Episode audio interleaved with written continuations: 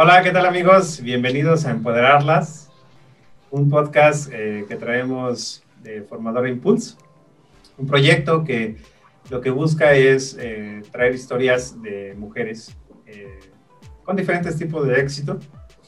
Lo que buscamos es inspirarte a ti, donde nos estés escuchando. Queremos regalarte la experiencia de todas, de todas ellas, de todas nuestras invitadas. Eh, y esperamos que en algo te sirva. De corazón, muchas gracias eh, que estés aquí. En este, en este día traemos a Steffi, Steffi Cantú, eh, una ex compañera de trabajo. Ahora, a través de los años, se ha convertido en una gran amiga, una compañera de este, este, este journey que llamamos, llamamos vida.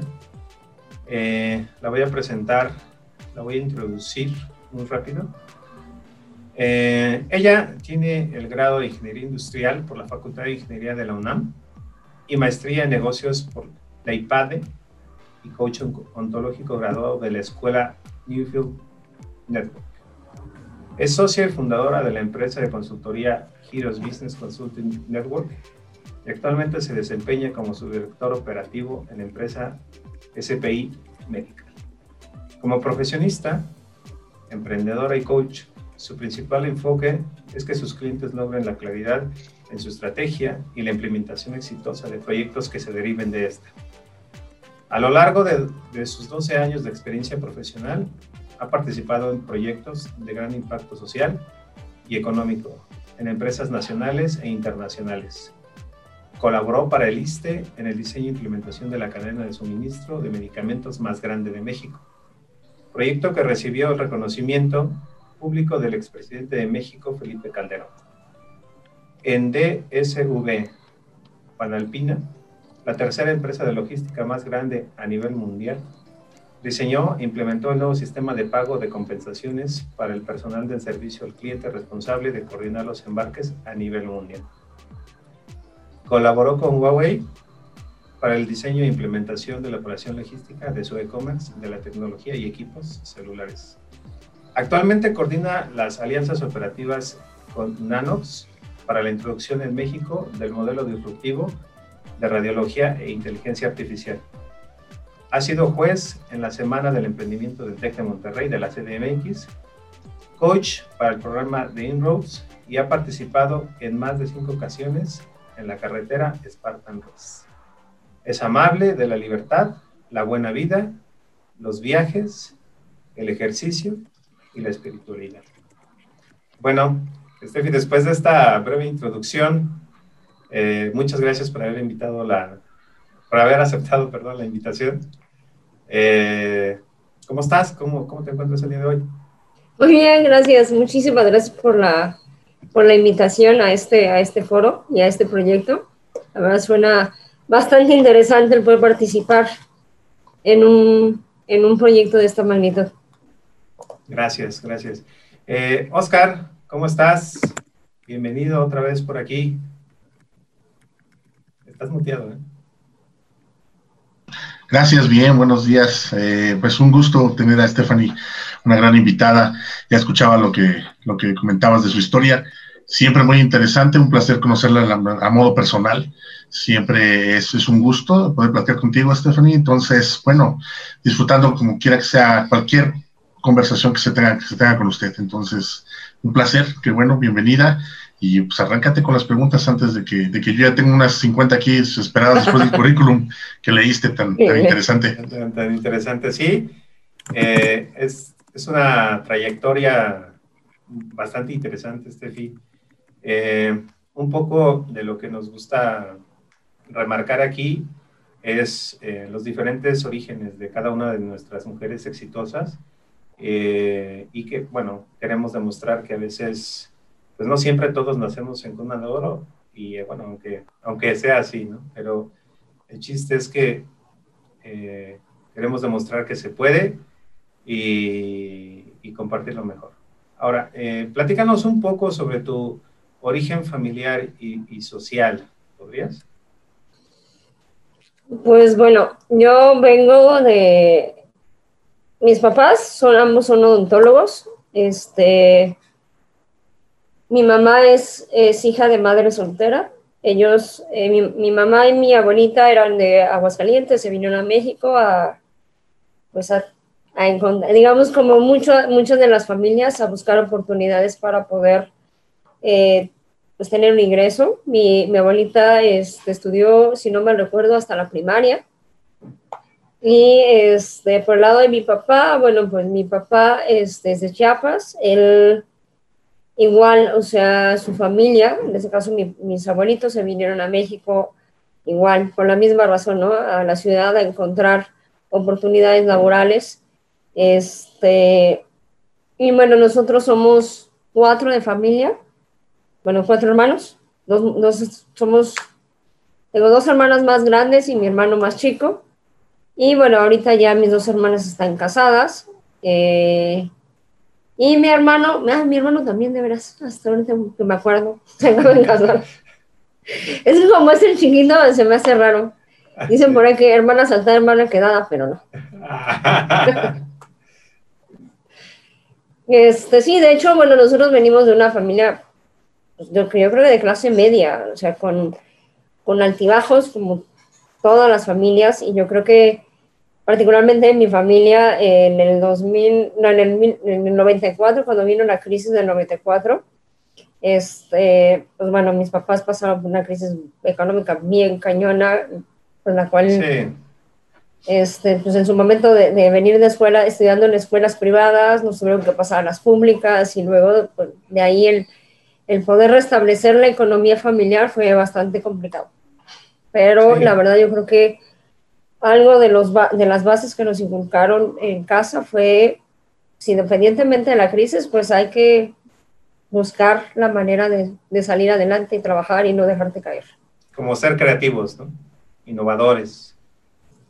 Resilientes. Pues yo creo que sacar ¿no? carácter, o sea, aparte de, de, de, ser creativo e innovador, yo creo que es tener el temple para poder enfrentar la situación, porque, bueno, yo creo que la vida siempre... Eh, siempre te va a poner momentos muy bonitos, pero también te va a poner momentos críticos en donde pues uno tiene que sacar carácter para salir adelante.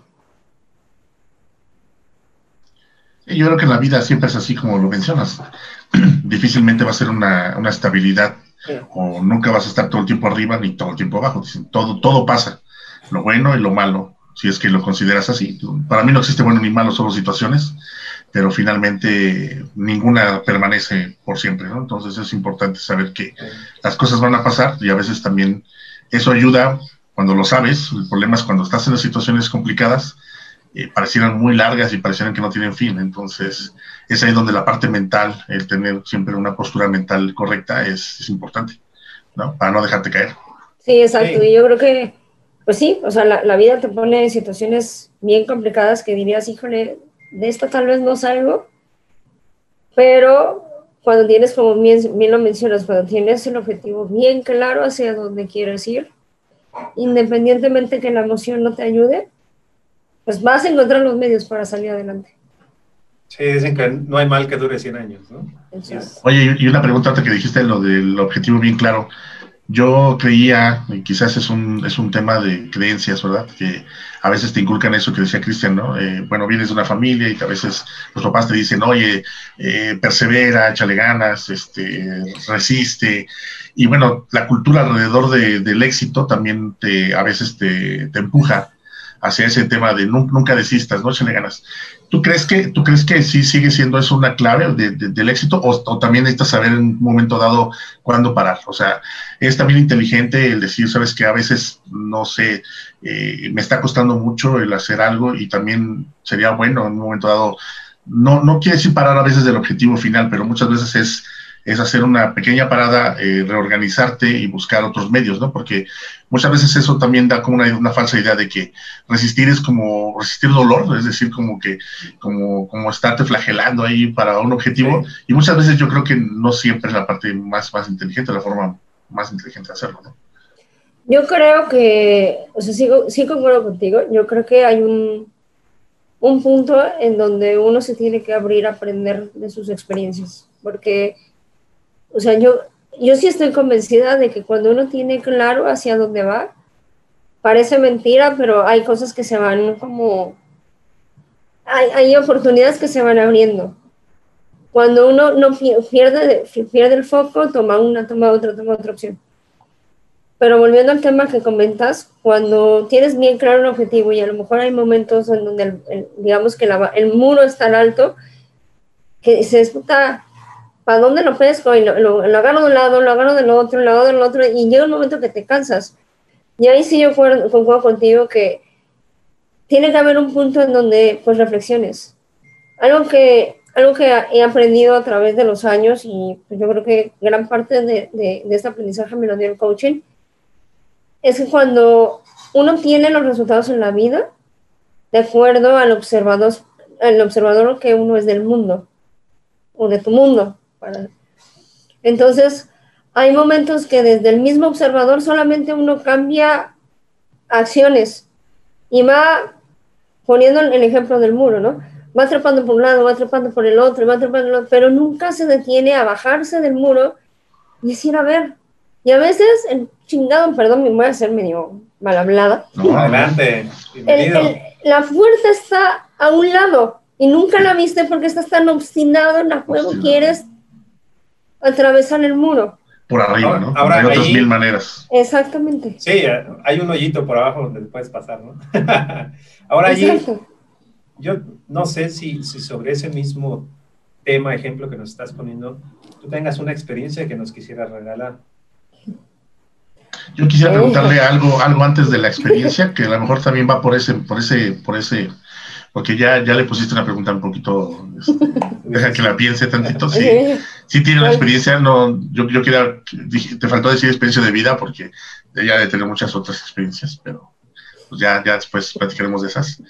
Eh, comentaste algo, algo, algo que me llamó la atención. Dijiste, hubo una crisis en tu familia en el 94. Ah, Parte de esto que estás comentando y que por ahí van mis preguntas era que todo esto de ser resistente, buscar el objetivo y todo, algo tuviste que aprender de tus papás en ese momento. Algo tuviste que haber aprendido. Y, haciendo hincapié en lo que Cristian decía, ¿no? ¿Cuáles son tus orígenes?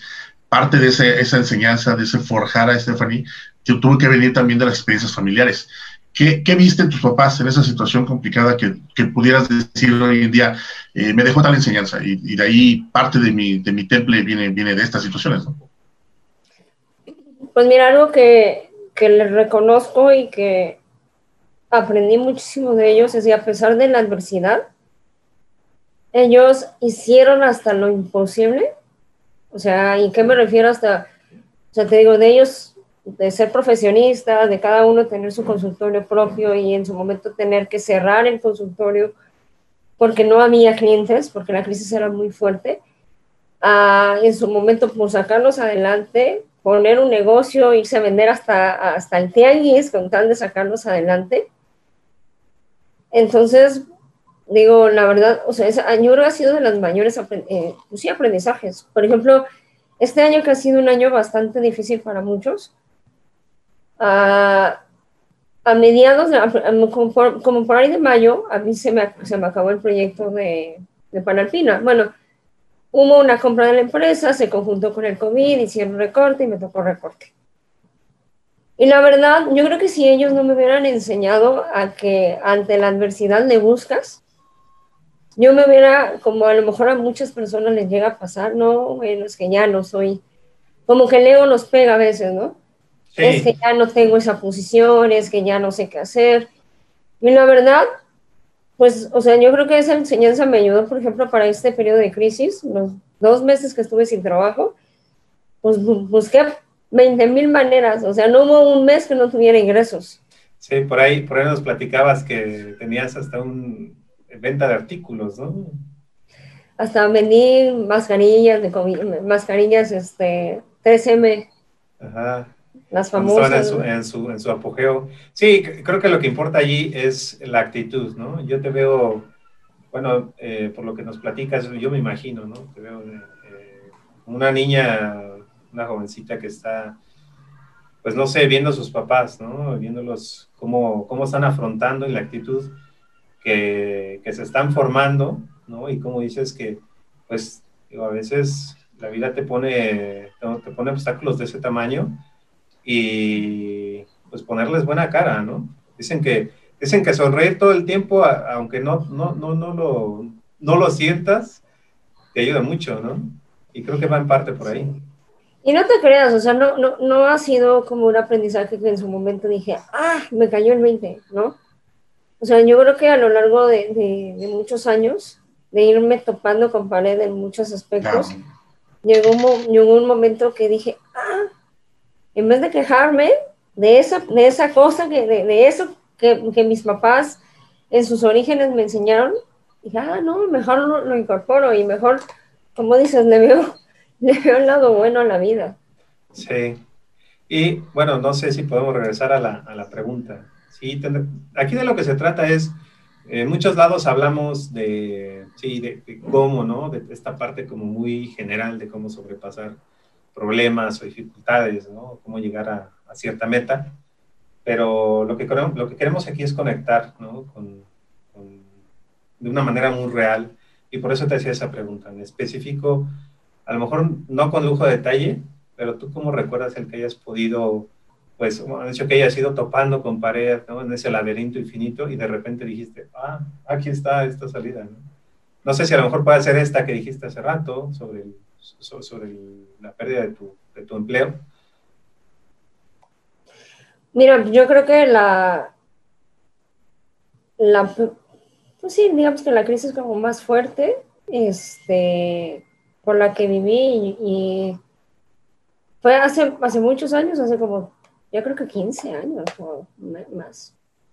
Yo tenía 20 años apenas y me, pues bueno, me diagnosticaron cáncer, en su momento este, fue cáncer en paladar con ganglio, en y este, pues a lo mejor de momento como que estaba chava, como que no entendía muchas cosas de momento, pero eso no significaba que internamente no habría ahí una revolución fuertísima contra una lucha y un temor hacia morir.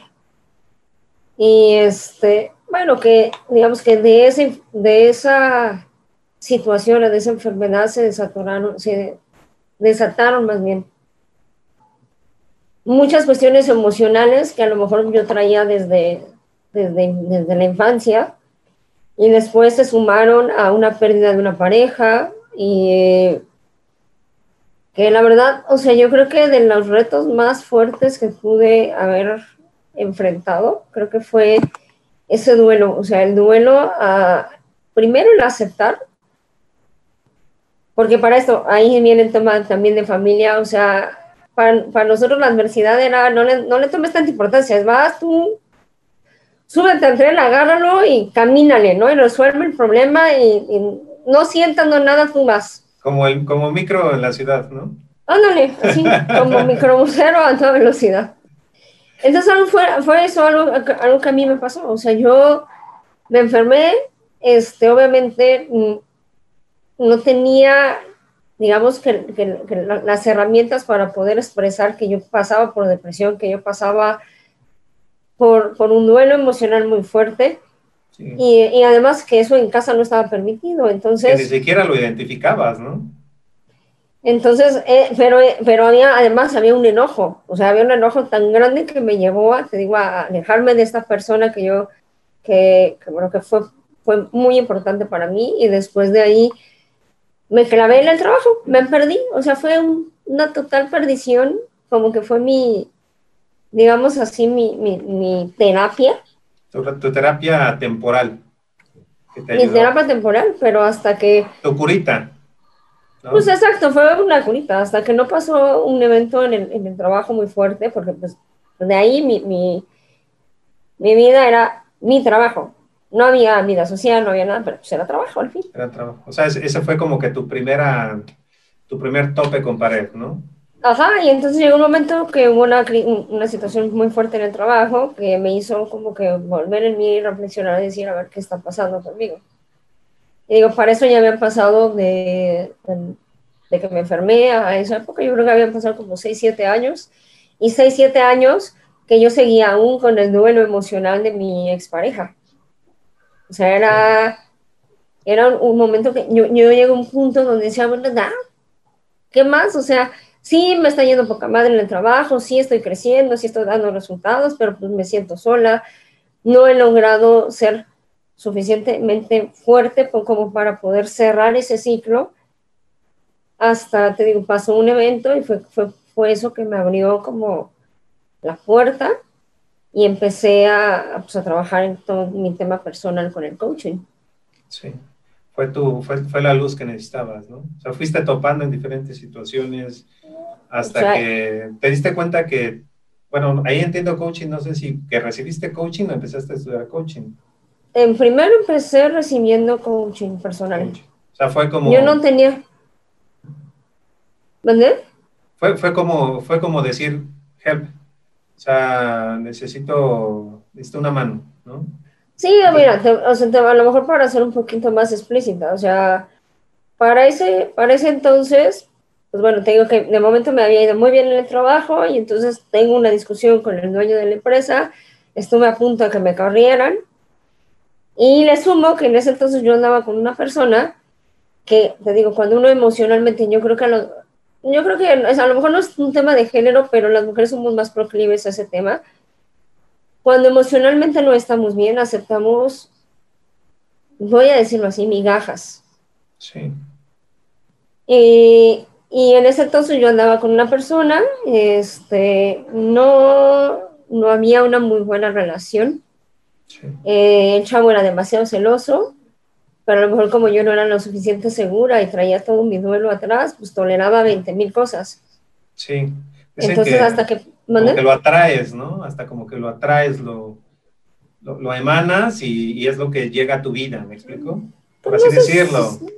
ajá, no sé si lo atraigas, yo creo que ahí no es un tema de atracción, yo creo que es un tema de, de uno, uno no es lo suficientemente seguro para poder poner límites y decir, mira, hasta aquí. Y toleras, y toleras, y toleras, y toleras.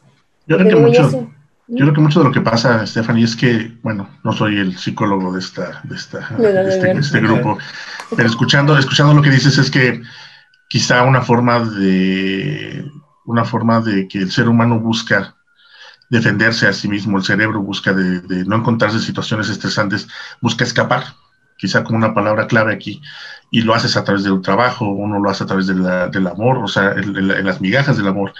Qué bueno si te topas con alguien que pues, a lo mejor entiende esa situación y te da mucho, pero bueno, estamos en un mundo en el que pues, todo es un volado, es decir, eh, empiezas a trabajar en un lado y no sabes si te va a ir bien, si te van a apreciar, si no, van a sacar lo mejor de ti, y eso son relaciones humanas al final de cuentas. Entonces, eh, yo creo que durante esas, esas jornadas en las que tú te encuentras en situaciones complicadas, eh, como otros seres humanos, buscamos escapar, es decir, buscamos en el trabajo, en, la pareja, en, aislarnos incluso en otras cosas, pues buscamos el no pensar en esas cosas que nos estresan mucho. Y a veces desafortunadamente nosotros mismos nos ponemos en situaciones vulnerables, es decir, nos vulneramos para que nos hagamos daño y ese proceso, en lugar de ayudarnos, nos, nos va hundiendo más y cuesta mucho trabajo ya no solo lidiar con, tus temas que, traes de por sí, más agrégale las situaciones en las que te metiste, además de buscando un escape. Entonces, a, veces es bueno lo que comentas tú, eh, explicarle precisamente al auditorio que finalmente es, es bueno lo que hacemos, lo que haces hace rato, ¿no? O sea, ya no seguir con la pared, hacer un stop, ver dónde estás parado, qué situaciones están sirviendo, qué no está sirviendo, y, reorganizarte, ¿no? Porque finalmente yo creo que eso es lo que vale la pena en la vida y es lo que la experiencia yo creo que te ha dejado a ti. No, no, no sé, las demás preguntas nos van a decir un poquito acerca de eso, pero creo que escucho eso, ¿no? O sea, el, muchas veces eh, vivir algo, reflexionarlo y volver a tomar decisiones creo que es parte del éxito que, ha tenido Stephanie, ¿no? Y de hecho, mira, o sea, retomando el tema, yo creo que también hay veces que las mismas culpas nos hunden a aceptar situaciones que, y situaciones me refiero parejas, trabajo, eh, que, a lo mejor no van con lo que uno, pero simple y sencillamente porque uno no se siente merecedor, porque trae culpas, y dice, bueno, pues ya lo que me tocaba, y entonces tú mismo te autoflagelas. Y hay momentos en donde crisis muy fuertes que podrían parecer, híjole, que se te acabe el mundo, cuando haces la pausa que comentas, ves la, y ves la puerta de salida y la atraviesas te das cuenta que hay un mundo de posibilidades. Ah, la verdad a mí me pasó, o sea, no cuando pasó todo esto a mí no me corrieron. Al final este fue el parteaguas, empecé a tomar yo procesos de coaching, porque justamente llegó en ese momento un proceso de coaching transformacional. Eh, me cambió algunas, algunas paradigmas que traía, me hizo ver algunas otras cosas. Y ahí fue el parteaguas para empezar a, retomar a lo, lo que es Stephanie abrí la puertecita, atravesé y cuando atravesé me di cuenta que afuera hay un mundo impresionante, o sea, que puedes conocer gente maravillosa, este, que te abre las puertas de su corazón sin, sin más. Y de igual manera, o sea, trabajos eh, que a lo mejor hacen, hacen mejor empate contigo, con tu forma, con, tu forma de pensar o con tus, con tus expectativas. Pero te digo algo que yo, algo que yo aprendí y yo creo que de aquí, desde esa experiencia hasta la fecha, es si hay una crisis, hay algo que aprender de ella. Algo, algo que tú mismo tienes que aprender. ¿Para qué? Para poder abrir esa puerta y pasar al siguiente nivel. Sí, de hecho, eh, eh, recordando las palabras de, una terapeuta que yo tuve, ella me decía, está bien que pasen las crisis, porque a partir de las crisis es donde nace a veces lo mejor de las personas. ¿no? Entonces, yo creo que aquí en tu, en, tu proceso personal te empezaste a, a, reencontrar contigo mismo, ¿no? con tus valores que tal vez habías olvidado, ¿no? Que muchas veces vamos tras un empleo, tras un negocio, lo que tú quieras, eh, tratando de buscar a lo mejor lo económico o la posición o el estatus, ¿no? Pero al final no te llenan, ¿no? Das y das y das y no te llenan. ¿no? Y creo que este proceso de reencontrarte es, es, es algo muy importante que hay que, hay que detectar, ¿no? Como, como parte de la estrategia para pues, tener una vida exitosa, ¿no? Ahora, pasemos a la siguiente pregunta. Muchas gracias por abrirnos la puerta a tu vida y habernos regalado un poco de tu, de tu, pues de tu experiencia. Eh, no sabes cómo lo apreciamos. Ahora, vamos al éxito. Defínenos el éxito, por favor, y eh, qué es ser exitosa para ti. Pues yo creo que para, para mí ser exitosa es cumplir lo que tú quieres en la vida. O sea, si realmente te sientes pleno con lo que estás haciendo, así seas, seas lo voy a decir así, a veces, y lo voy a decir así porque a lo mejor en México somos muy despectivos por ese tipo de oficios. ¿no? O si seas un barrendero, pero tú eres feliz y haces lo que a ti realmente te llena, eso es éxito.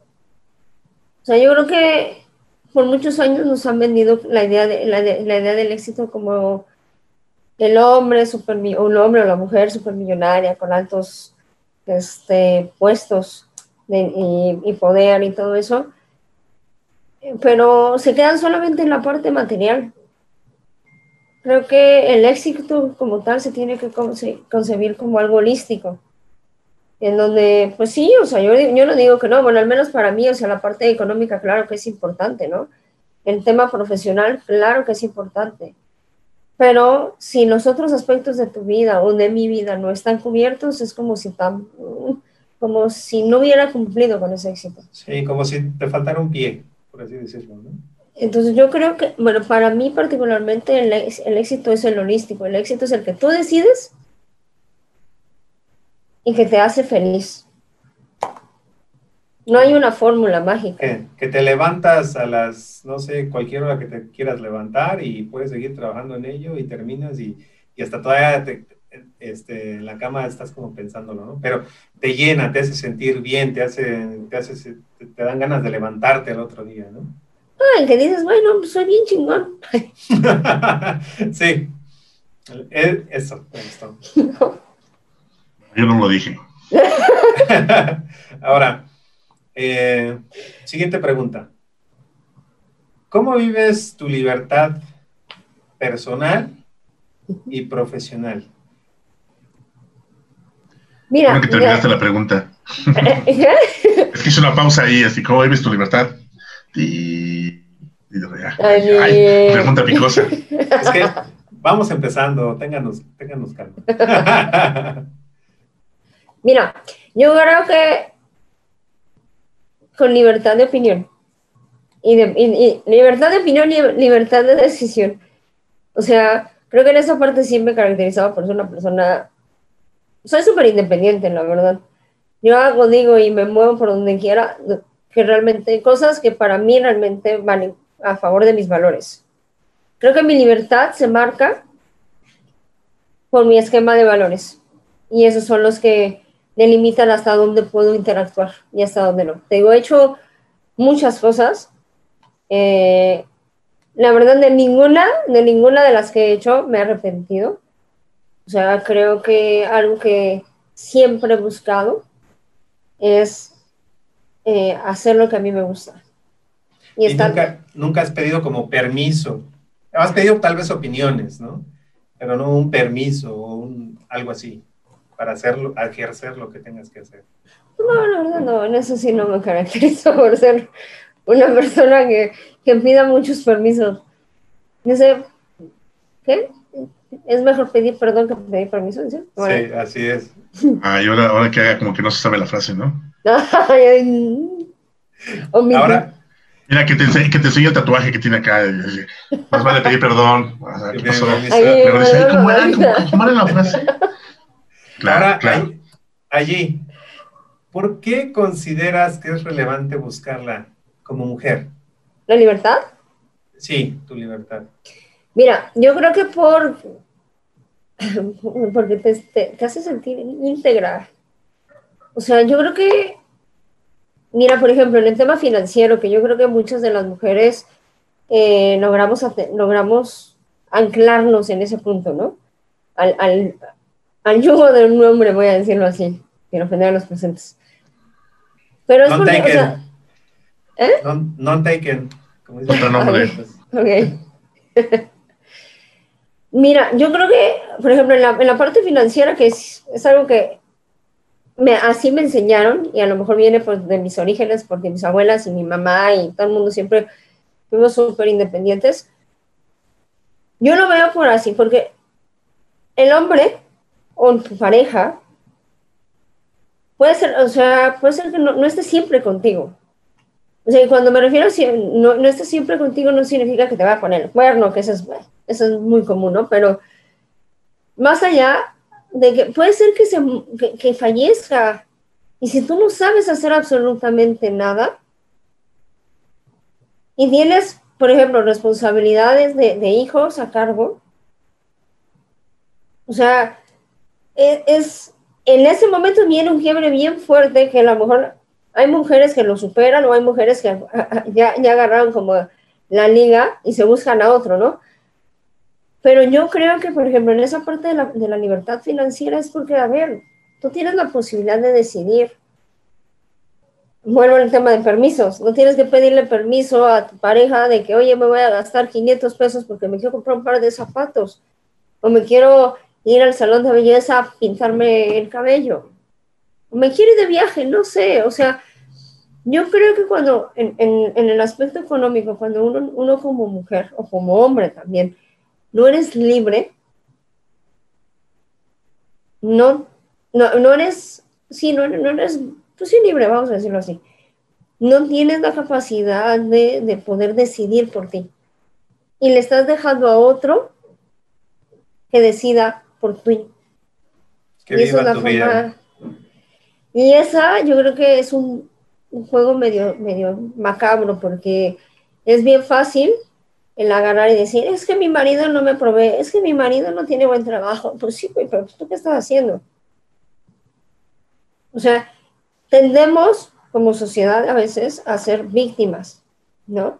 Y entonces le echas la responsabilidad al otro. Y es bien fácil porque pues sí, le echas la responsabilidad al otro, pero te ligas y el tema de la libertad al otro. Y entonces al rato, yo soy infeliz porque el otro, no, pues no es cierto. Eres infeliz porque tú estás decidiendo. Sí, muy, muy cierto. Es Toda responsabilidad de uno. es por eso que yo creo que la libertad y uno como mujer y como individuo tiene que buscar su libertad. Es, es indispensable. Incluso hasta deberíamos de poner como una una materia, ¿no? Digo, no siendo eh, broma, pero sí. Bueno, muchas gracias. Eh, siguiente pregunta. ¿Cuál ha sido tu mayor logro? Y si consideras que, viene o, que existe un gran fracaso de, ese logro. O pueden ser dos ejemplos por aparte. Pues mira, yo creo, en esta ocasión no voy a hablar de logros profesionales porque creo que hay, hay logros muy fuertes. Por ejemplo, para mí el, el haber salido de una depresión bien cañona, y, yo digo de, mi época de, de, obscurantismo sí. al renacimiento, para mí fue, fue un gran logro en la vida.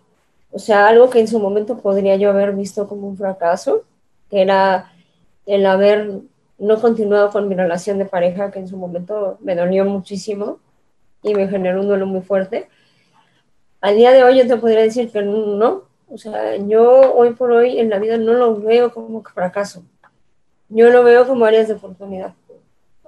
Por algo, algo pasó en mi vida que yo tenía que soltar, algo tenía que aprender de mí. Y a lo mejor fue una caída, y fue una caída bien fuerte. Pero aprendí, me levanté y pues a seguirle. Lo que sigue. Sí, y aunque fíjate que a mí me gusta o me gustaría reconocerte, eh, como un gran logro el que tú digas salir de esa depresión. Y creo que vivimos en, una sociedad, no sé si solo en México, Latinoamérica, a nivel mundial, donde la salud mental no es gran prioridad eh, en muchos aspectos. Yo principalmente igual me puedo compartir que considero que uno de los, de los grandes, eh, de, los grandes éxitos que tengo es eso igual, haber, haber identificado que yo estaba pasando por una, gran depresión y que llevaba por ahí. Entonces sí, enhorabuena, muchas gracias por, por habernos este, compartido eso. Eh, ahora, siguiente pregunta. Como mujer, ¿cuál ha sido tu mayor obstáculo tanto a nivel personal o como a nivel profesional? Yo creo que el principal obstáculo ha sido mi mente. O sea, yo creo que eh, a veces como, como, como género, voy a decirlo así, o a lo mejor yo lo voy a ver como, traemos muchos paradigmas asociados al género, ¿no? Que van desde la infancia, desde cómo te educan a las mujeres, este, te, te sientas como como señorita o... cerrando las piernas. Cierras las piernas o no puedes expresarte de esta manera. O, Yo escuchaba a mi abuelita, no te agarres ahí. Y nada más tenía uno las manos muy cerquita, nada más, ¿no? o, sea, entonces yo creo que el principal limitante son los paradigmas que uno se va creando como género, ¿no? O sea, algo que sí es cierto y a lo mejor conforme vas escalando en, el ámbito profesional se topa es como un poquito más claro. Pero por, e, es el, tema de, la segregación, a lo mejor como que el club de, el famoso club de Toby, ¿no? Que forman. Ah, y digo, lo entiendes. ¿Eh? Ese no me lo sé. Sí, es un, es, es, un, es un club teórico en donde solo puede haber niños y donde no invitas a la niña porque no son parte del club. Pero es, es, conocido como el club de Toby en, la, en la, farándula. Es ah, correcto. En donde, pues sí, o sea, conforme vas escalando, a lo mejor se vuelve un poquito más marcado el club de Toby. Y al principio era para mí un, gran conflicto, porque decía, pues, es que, güey, o sea, tengo capacidad y por qué no, no, pero conforme he, he, ido avanzando en el tema, yo creo que y entiendo un poco por qué se da. Y es porque hombres y mujeres en algunas partes pensamos diferente. Y a veces el tema de la comunicación, a veces es un poquito complicada. O sea, ustedes a lo mejor se comunican como más simple y uno, y uno como mujer es tal vez un poco más engorrosa, más, más en el tema emocional. Sí. Y, la, y las hormonas mensuales, pues eso a veces complica un poco la interacción. Más aparte, imagínate, todos los prejuicios que uno trae como mujer. Y yo creo que también ustedes como hombre, ¿no? Sí. Entonces, a mí digo, por ejemplo, eh, ahora que está muy de moda el tema de, del género y de la protección de los derechos de la mujer y todo ese show, y de la inclusión que le llaman.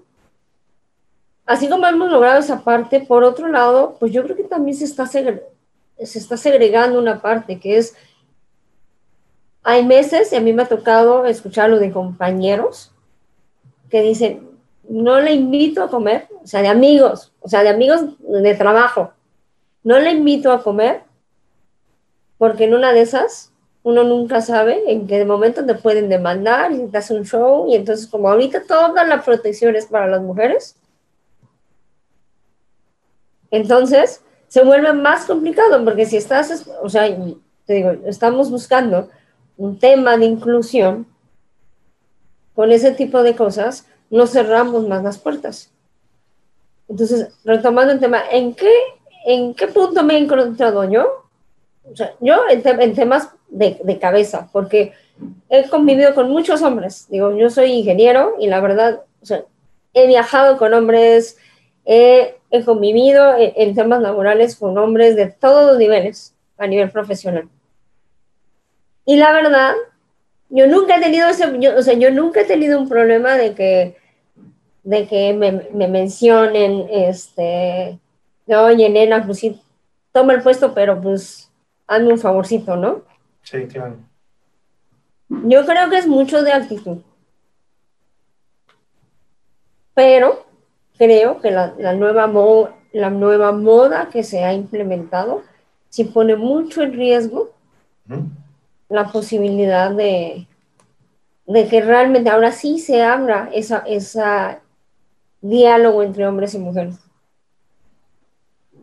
Pero bueno, ahí o sea, sí entiendo lo que dice acerca del obstáculo, tanto a nivel de género, ¿no? Y pues sí, es, una realidad, ¿no? Que entre más crece una mujer eh, a nivel profesional o empresarial, por así decirlo, sí existe, existe menos puestos para ellas eh, y existe menos preferencia para ellas. Pero ¿no consideras que también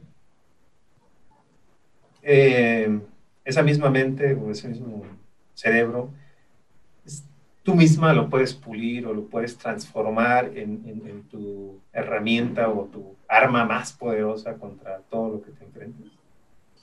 Alguien alguna vez, eh, yo creo una de las personas con las que más he aprendido, y justamente fue un hombre, él me decía que a ustedes como hombres desde pequeños los forman en la guerra, vamos a decirlo así. Somos espartanos. ¿Qué somos, Oscar? Aún, aún. en donde más compites, en donde se les, se les da la, la, la posibilidad de ser rudos, de, te doy una cachetada y después somos amigos y Ah, fui yo, fui yo la que le enseñé eso, ya me acordé. Claro, amigo. sí, son amigas. Aparte, perdón que te haga la pausa, pero estábamos hablando de espartanos. Este señor empezó a decir cosas de espartanos. Creo que ella tiene más experiencia que nosotros en esas cosas. ahorita nos lo va a hacer ver, nos, nos, va a hacer, nos va a achicar y fue tu culpa haberlo mencionado y yo todavía haciéndole así. ella sí ha participado en real en carreras de espartano. Ya voy a callar porque me está dando esta pena. Y entonces, este, ya no sé qué iba a decir. ¿Ya ves? Mala idea eso de la UAU, lo mejor de China, ella se hizo carrera de espartano, yo no que corrido esa cosa. Mala idea, mala idea. Pero... Te, invitaría, amigo, pero con ese dolor de espalda que te cargas, aún creo que no te va a ayudar. Ya sé, sí. Perdón la, la, interrupción tan abrupta, pero estabas hablando de que de esa, de esa, esa cosa que los hombres somos formados en la guerra. Ah, sí. O sea, que que yo creo que es eso, o sea, a ustedes te digo, los forman en la guerra y entonces... Los cazadores, ¿no? Te haces de aliados y entonces, y, y, además, ya digamos que traen ese, ese ADN por muchas generaciones. Y a, la, y a la mujer siempre cuidadita y entonces protégete y entonces... Pues ni tan cuidas a los modales que vas a decir. Entonces, hay cosas que yo creo que en la vida laboral, hablando ya a nivel puestos directivos, tienes que quitarte ese paradigma si eres hombre y mujer y pues ni modo. Hay que aprender a, hay, que, hay, hay, batallas que tienes que luchar. Hay que, eso sí, hay que aprender a elegir las batallas. no te puedes ir peleando con todo el mundo y haciéndole dramas y metiéndole la parte emocional a todo. Hay, pero eso como género nos cuesta mucho trabajo, o al menos a mí me ha costado mucho trabajo y es algo que yo he aprendido con tiempo y ahí sí a, caídas, de decir, ah, a ver, si estamos hablando de un mundo en donde pues está dirigido, porque hay que aceptarlo, hoy por hoy todavía sigue dirigido por hombres, pues tienes que aprender a jugar el juego. Hasta en tecnología. ¿Eh? Hasta en tecnología. O sea, el hombre ya está en todo, lamentablemente y afortunadamente, no sé. Pues sí, o sea, tienes que aprender a jugar el juego. Y a lo que voy es, tienes que aprender primero, porque también eso mucho de, la influencia emocional que traemos nos hace a veces sacarnos de rumbo del objetivo, de lo que quiero y hacia dónde voy. ¿No? Y entonces eso más los paradigmas, no, pero es que no se puede, porque qué miedo, porque si soy si soy mujer y soy exitosa, entonces, digo, y porque eso en algún momento me lo dijeron. O sea, no vas a conseguir una pareja y entonces te vas a quedar sola. Sí. Fíjate, fíjate esa, parte, esa parte es importante porque te estoy escuchando y te estoy reflexionando.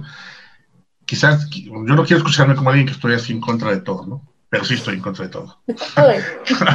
no, no, lo que pasa es que creo que lo has mencionado por, por, por pequeños momentos en, en, en, tu conversación. Yo creo que en, nuestra sociedad, independientemente que, digo, tú has tenido la oportunidad de viajar un poco, ¿no? A veces con el trabajo conocemos gente de otros países y empezamos a mezclar culturas eh, Cristian también ha tenido esa oportunidad. Nos da, y bueno, yo mismo eh, he vivido cosas así. De, viajar, no, de trabajar en distintos. Pero lo has visto, de alguna manera lo has, lo has palpado, eso, eso voy. Ya México tampoco es un país que esté cerrado con una frontera cerrada. O sea, estamos en una sociedad muy global y aunque no salgas y no viajes, no hayas tomado un avión a otro país, de que te toca convivir con alguien que no piensa como mexicano, te va a tocar. no es opcional. Mucho menos cuando hoy en día, sin hablar específicamente de tecnología, pues todas las empresas hoy en día tienen que traer tecnología, importar máquinas, hablar con otras personas que viven en otros países para que te enseñen cómo hacer cosas. Bueno, fuera de todo eso, lo que quería comentar es que Stephanie ha mencionado en diferentes momentos, ¿no? Este, ella ya dijo, están los paradigmas, están los estereotipos. O sea, yo ahorita cierro mis ojos y digo, ¿cómo te imaginas una mujer, bueno, dada mi educación, pues la imagino con un vestido, bueno, son los estereotipos finalmente, ¿no?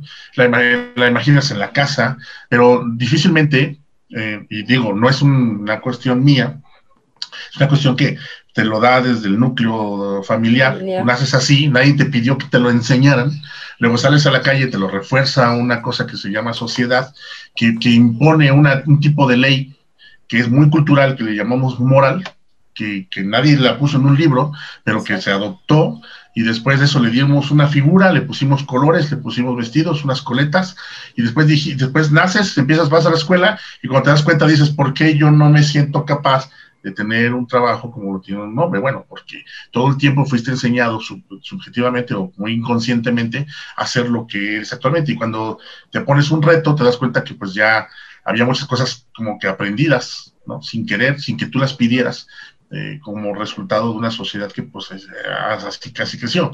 Y no es culpa de nadie en ese sentido. Lo que sí a lo mejor es responsabilidad de todos más que culpa.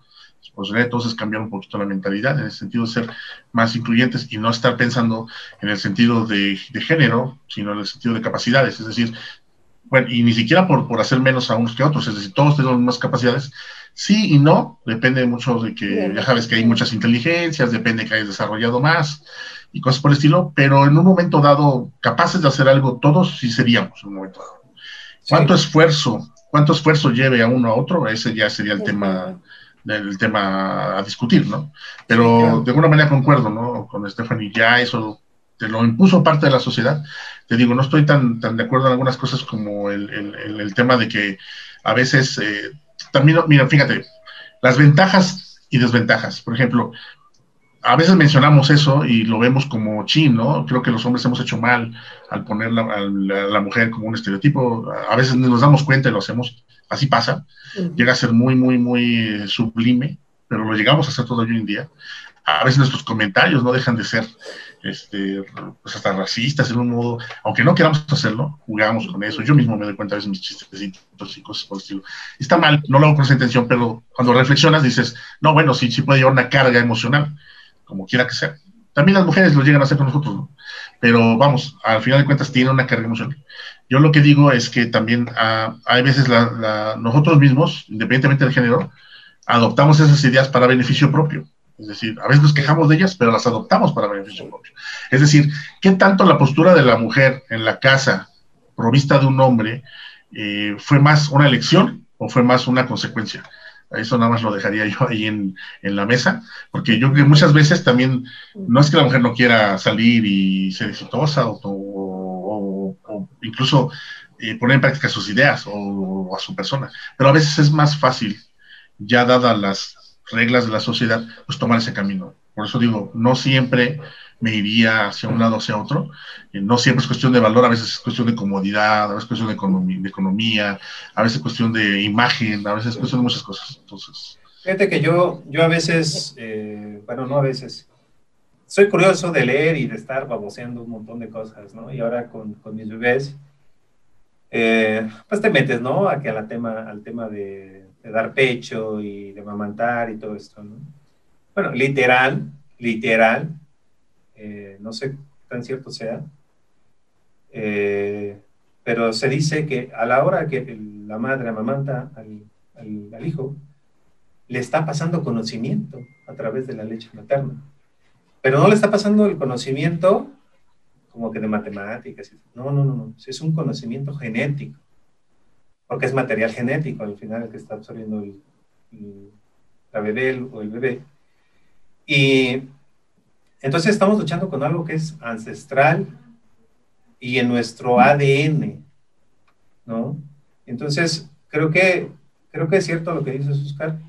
Creo que tanto hombres, que fueran los, como dices, los cazadores, los, los espartanos, como le quieras decir, no, no, no todos, este, pero la mayoría, ¿no? Y en las mujeres, que como decías tú, ¿no? Eh, que está cuidadita, perdón, creo que decías tú eso, Oscar, que está cuidadita en casa, que no sé qué.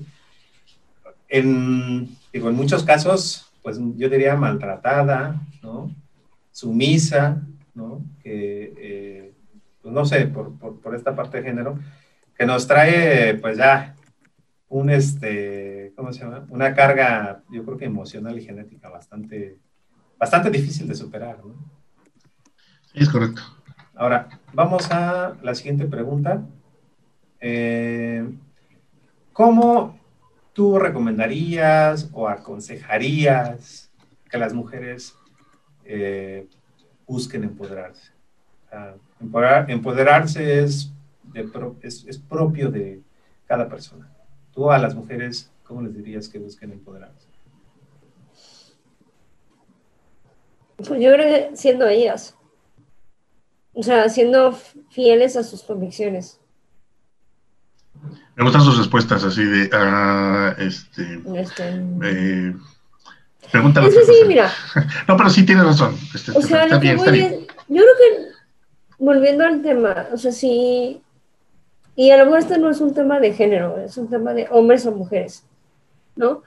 ¿Cómo, cómo te empoderas? Pues siendo, siendo realmente estar realmente convencido que lo que quieres y la vida que estás llevando es eso, es lo que estás obteniendo hoy. Porque cuando me ibas luchando entre lo que tú quieres y lo que eres y lo que no, y entonces es una vida sumamente desgastante.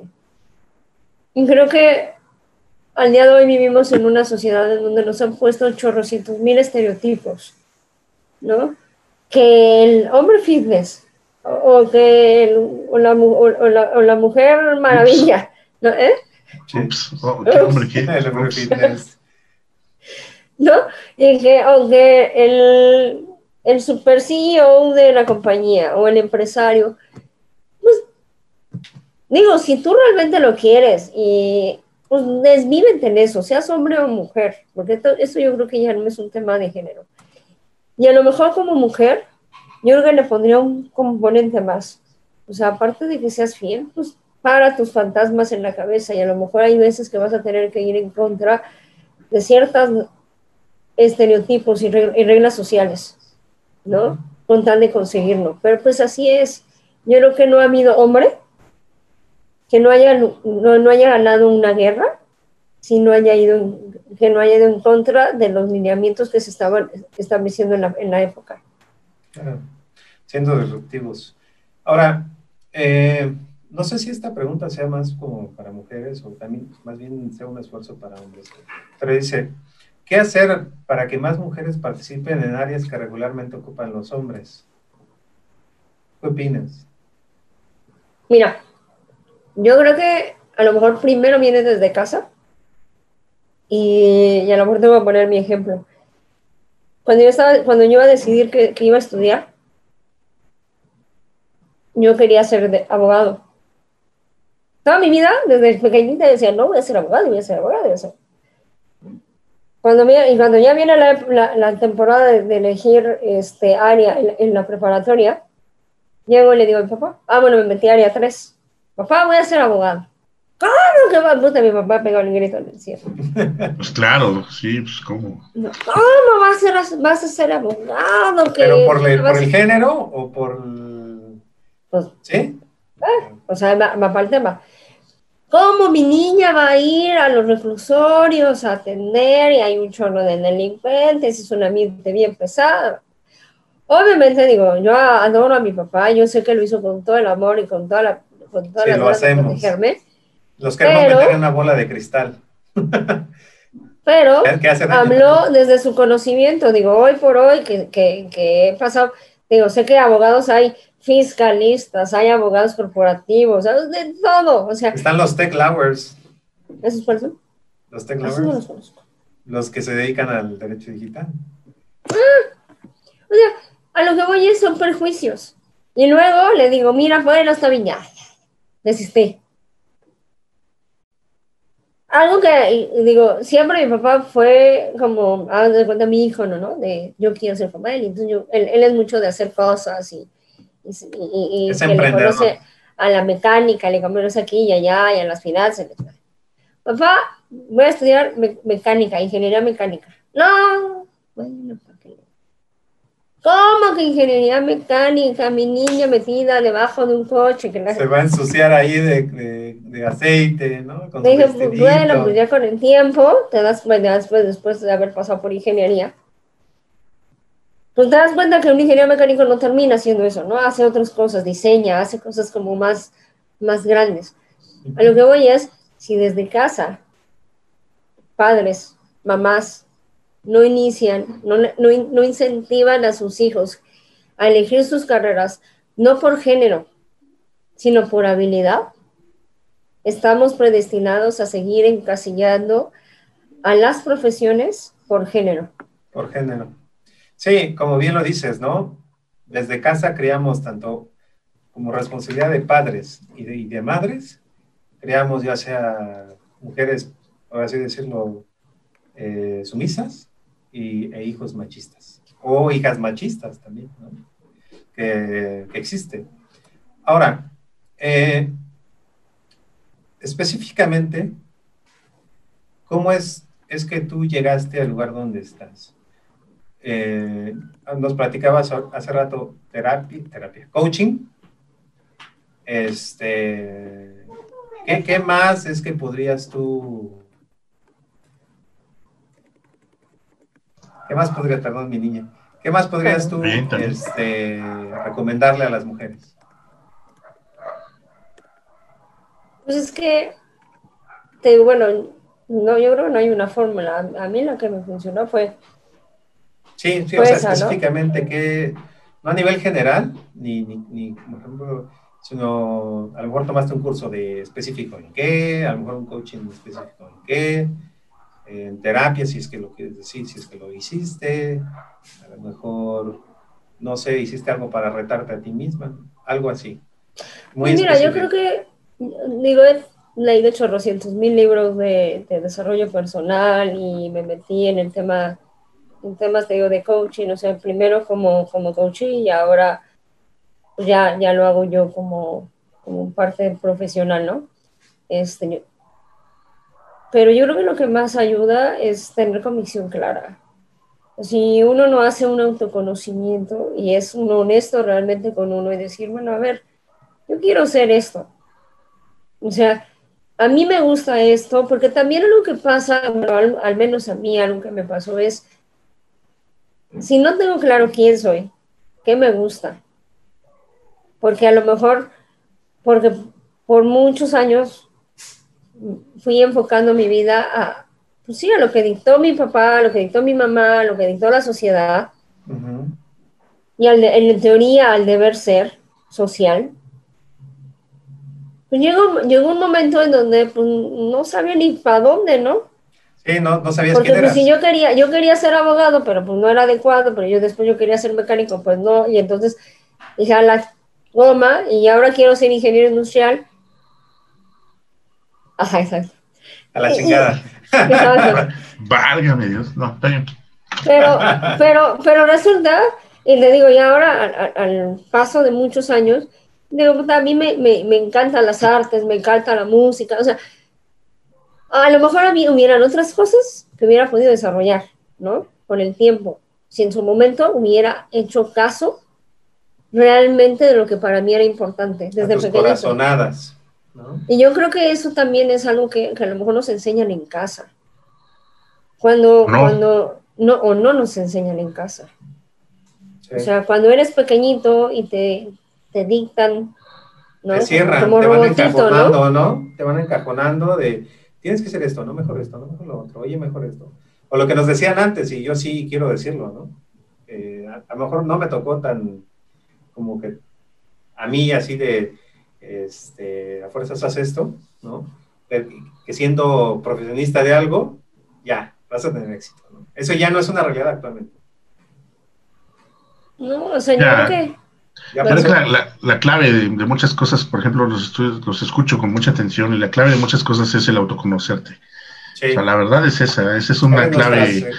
importante y, y no, y para mí siempre hago alusión a una cosa, que es el sentido común. Yo creo que independientemente que no hay una escuela para padres, eso es cierto, nosotros podemos decir a los papás, es que los papás fallaron en A, B, C, D, lo cual es cierto y lo cual no va a dejar de pasar. ¿no? Es como, como yo a veces decir, híjole, ¿por qué invertí mal mi dinero? Bueno, porque no tuve una educación financiera. Sí. ¿Por qué no tomé buenas decisiones sentimentalmente? Porque nadie me enseñó a tomar decisiones sentimentalmente.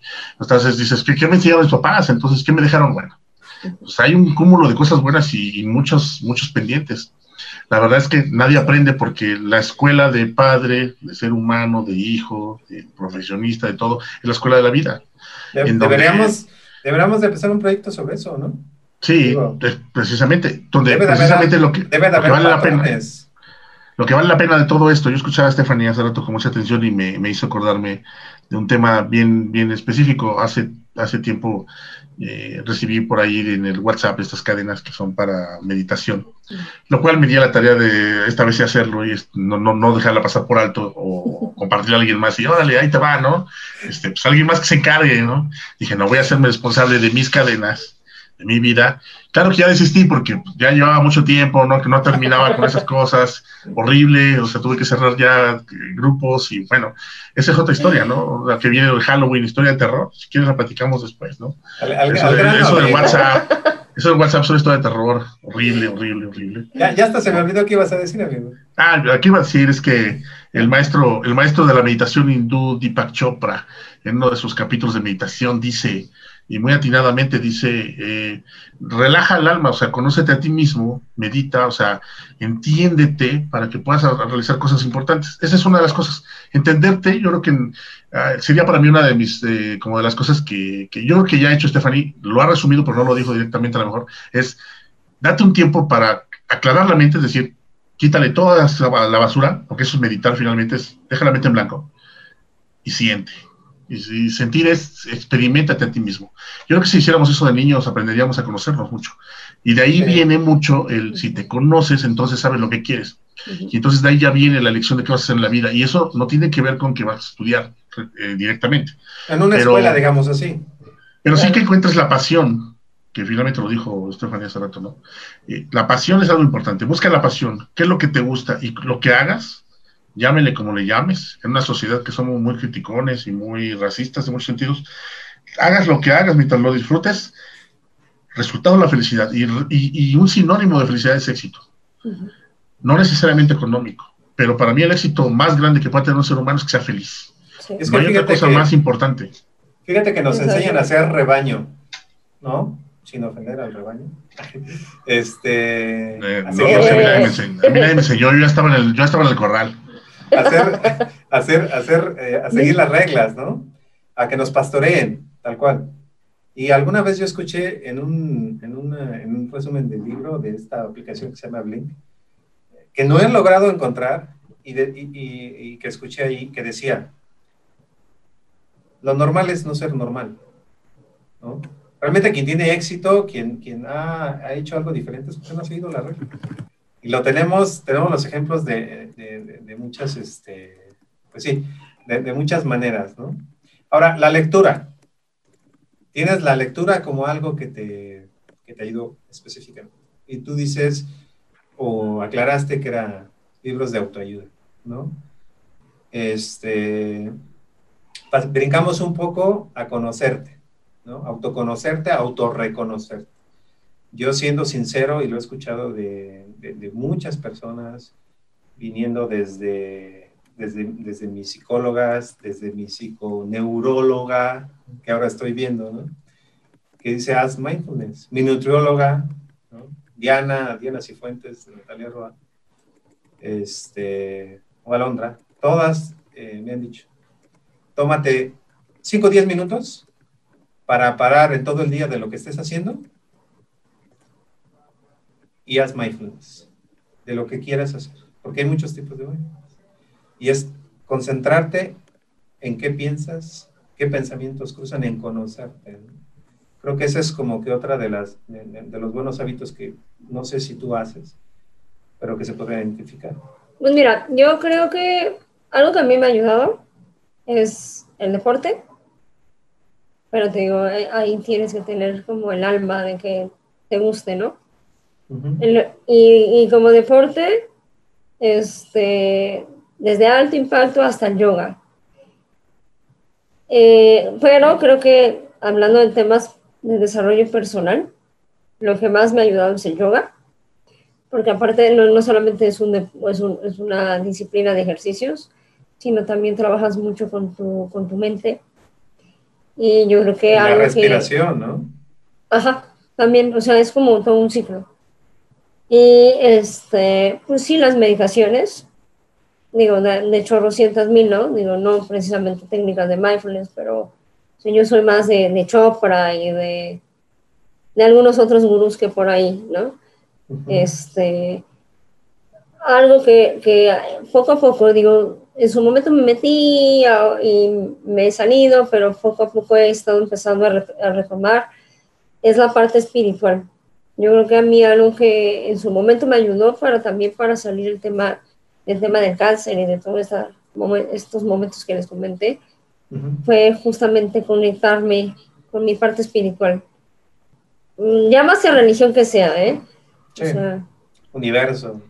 Tengo una pregunta en ese sentido. Yo, siempre que hablamos nosotros como seres humanos de la parte espiritual, yo creo que está muy conectado el, decir esa frase con alguna experiencia. Esas experiencias que van más allá de que uno dice, espérame, esto no es mundano, esto tiene que tener una, un soporte espiritual. Que de repente uno está triste y ves una frase, vas en el camión y ves una frase ahí en la pared que dice, hey, despierta, este, eres único, ¿no? Y tú dices, ah, esa frase fue para mí. En ese momento entonces dices, es el universo hablándote, llámale vida, Dios, lo, como tú quieras llamarle, de acuerdo a tus creencias, pero siempre se siente una, el ser humano como que tenemos otros sentidos aparte de los ya conocidos, pero a veces no les hacemos mucho caso, ¿no? Es decir, ves una frase, alguien llega y te habla, oh, que Dios te bendiga, y muchas veces dices, a veces lo sientes normal y otras veces sientes como que es el universo, es Dios tratando de, llegar a ti y muchas veces estamos muy ciegos, no queremos escucharlo o algo pasa y luego decimos que no tenemos eso. Tú, cuando mencionas eso, Stephanie, acerca de tener una experiencia o, más bien tener esa, esa, apertura a la parte espiritual, ¿tuviste alguna experiencia que nos puedas compartir? Decir, ah, mira, pues para mí esto ocurrió y me llamó mucho la atención y de ahí a lo mejor hubo un cambio, de decir, uno siente luego, luego cuando algo, algo así sucede. ¿Tendrás algo que puedas compartir? Pues mira, yo tuve dos, eh, puedo decir, son, fueron como muy especiales. Una fue cuando, cuando salí del hospital, bueno, cuando estaba en el hospital había una, una vecina de cuarto este, que mi mamá conoció, ¿no? Y se pusieron a platicar y todo. La señora tenía cáncer de, tenía cáncer de mama y por eso estaba ahí este, internada. Salgo yo del hospital y después de eso, eh, yo, una vez que me operaron, un mes después yo tenía que tomar decisión de si me, si me iban a dar radioterapia o no. Porque eh, en el momento que a mí me operaron, este, estefaron todo el, todo el tumor. O sea, digamos que había sido una, una operación exitosa. Pero el tema de la radioterapia era un plus, ¿no? Para asegurarse que no hubiera alguna celulita que hubiera quedado por ahí perdida. Entonces, la primera ocasión, cuando yo fui con el, con el radiólogo, este, era bueno, un doctor X que en su momento cuando me planteó el escenario que yo iba a vivir posterior a la radioterapia, verdad a mí me asustó, o sea, al grado que me decía, bueno, pues tu piel se va a cartonar, vas a, vas a dejar de salivar, este, vas a perder el, el sabor de la comida, este, puede ser que nunca más puedas volver a probar la comida, el, sabor de la comida, se te pueden caer los dientes, o sea, me puso un escenario bien feo, ¿no? Entonces después de eso me dieron un mes para que yo lo pensara y que, y pues que tomara una decisión. Entonces en esa ocasión, este, me acuerdo mucho que, que mi papá habló conmigo y me dijo, oye, ¿sabes qué? Pues sea la decisión que sea, te vamos a respetar porque pues finalmente tú eres la que lo va a vivir. Me dije, ah, está bien. Entonces, a raíz de eso yo dije, no me voy a, no me voy a dar radioterapia y no lo voy a hacer porque yo, o sea, ya, ya estuvo suave, o sea, porque para esto yo no hablaba nada. Porque la operación en donde fue ubicado, donde fue la cirugía, pues fue en la boca, entonces este, para mí era muy incómodo en toda la situación. Entonces dije, ya no, no quiero, estoy harta, no quiero tomar. Y me dijo, bueno, está bien, y entonces, unos ocho días antes de que yo tomara, que yo tuviera la cita con el doctor para confirmar o, que tomaba o no tomaba la, más bien la decisión, que confirmó la decisión, me habló esa señora que, que yo ni la, la, la, compañera, la compañera de, la compañera de cuarto. Habló a la casa. y habla Ajá, la casa, porque mi mamá le dio su teléfono, porque mi mamá hace amigos hasta en las piedras. Pero habló, habló a la casa, pero habla y, o sea, en vez de que se pusiera a platicar con mi mamá, agarra y le dice, oye, quiero hablar con tu hija. Como que, como que por qué conmigo, ¿no? Claro, si no, no había una relación. No había una relación. Total, se pone a platicar conmigo y en ese momento me cuenta el caso de su hermana, que había fallecido un año antes y a ella le habían operado, le habían operado de mama, este, más de cuenta, había salido exitoso, le dieron la opción de que si se daba quimio o no se daba quimio, y la señora dijo, no, yo estoy bien, yo ya no quiero. Al año creo, o no sé, poco tiempo después, el, el, el cáncer vuelve a, al cuerpo, viene más agresivo, porque normalmente cuando es un cáncer y es en segunda ocasión ya viene más agresivo, este, ya no lo aguantó la señora. Entonces, esta, esta señora me platicó todo ese escenario.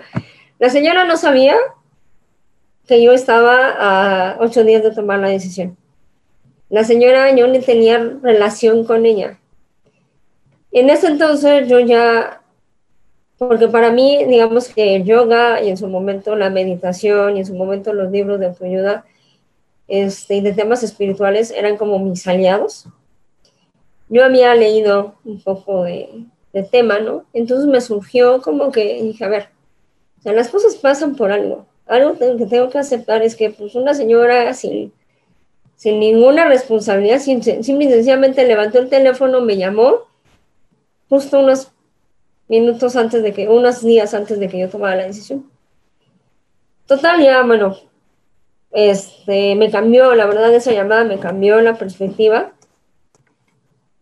Y tomé la decisión, me, casualmente el día que voy con el doctor, este doctor que me había atendido un mes antes ya no era, me cambiaron de doctor. Una cosa completamente diferente, una atención impecable del, del médico, súper humano. Este, y pues digo, gracias a Dios, digo, no sé si era. ¿Recuerdas su nombre? ¿De quién? ¿De ella? no, del doctor. Maldonado se llama. Un médico, médico militar. Este, Gracias. En, el Incan. Esa fue una. Y la otra, porque yo ahí todavía, pues, después de eso, pues ya pasó. Y venía todo el duelo de mi exnovio. Este, que eso hizo que me, yo me peleara con Dios de una manera impresionante. Es, cuando yo empecé el tema del coaching y cuando yo empecé a trabajarme personalmente, en el tema del coaching, mucha de la gente que andamos metido en esto tocamos más temas espirituales. Y el chiste es de que en una ocasión, una de las cosas que yo tenía que hacer dentro del coaching era acercarme a él, tratar de dialogar con él y, y, empezar a, a, mejorar la relación, ¿no? Para poder externar lo que emocionalmente yo tenía atorado. Total, empiezo los diálogos con él, empiezo las pláticas. Y pues iban más o menos bien las cosas, pero pues un día, ya ni la verdad no recuerdo exactamente por qué hubo una fricción, entonces lo mandé bien lejos y él me mandó bien lejos. Entonces de que volví a mi depresión al grado que ese día en la mañana yo iba a ir al trabajo, me reporté enferma y llegué a mi casa, así. Para esto yo vivía sola. Y este, porque derivaba del, del trabajo, yo a los 25 años me salgo de mi casa, me voy a vivir sola, yo vivía en una, en un, en una casa, este, no le hablaba a nadie, entonces yo no conocía a nadie en la zona, en ese entonces este, yo empezaba a ir al gimnasio.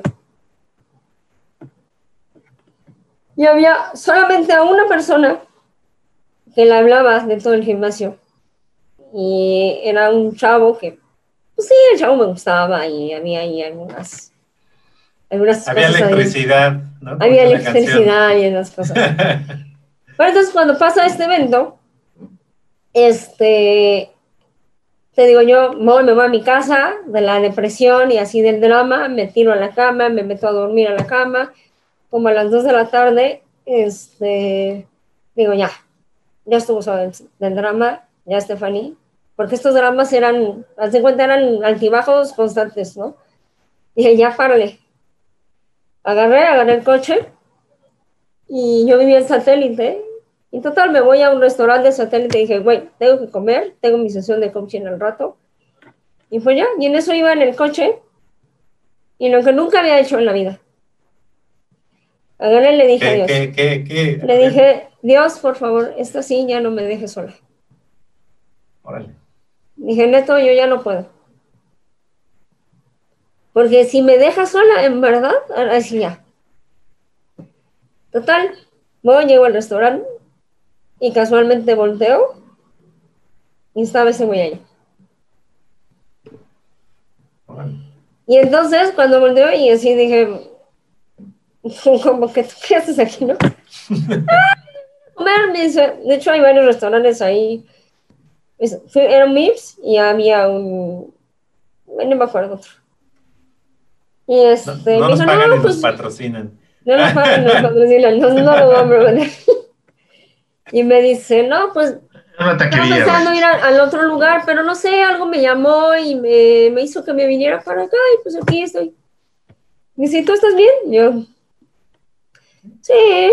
Sí, como siempre decimos, sí, ¿verdad? Sí, poca madre, no bien, manches. Mira. Bien. Y me dice, no, no te ves bien. Y este, le dije, no. Le dije, la verdad, un, mal momento en el trabajo y todo. Y agarra y me dijo, este, no, pues no, o sea, tú tranquila, este, no te voy a dejar sola. No te ves muy bien. Mira, comemos y todo. Dice, yo tengo que hacer unas cosas este, del trabajo, pero si quieres, acompáñame a la oficina para que no te quedes sola y te quedas conmigo. Vale. Yo digo, ay, joder va, me pasó y todo, o sea, después de ahí me fui a, al coaching y todo. Y la verdad, a raíz de esa vez, me reconcilié con Dios, porque dije, no, güey, o sea, nunca, te, te juro, nunca lo había pedido así abiertamente al universo. Y ese día que se lo pedí, sin dudar, sin dudarlo lo hizo.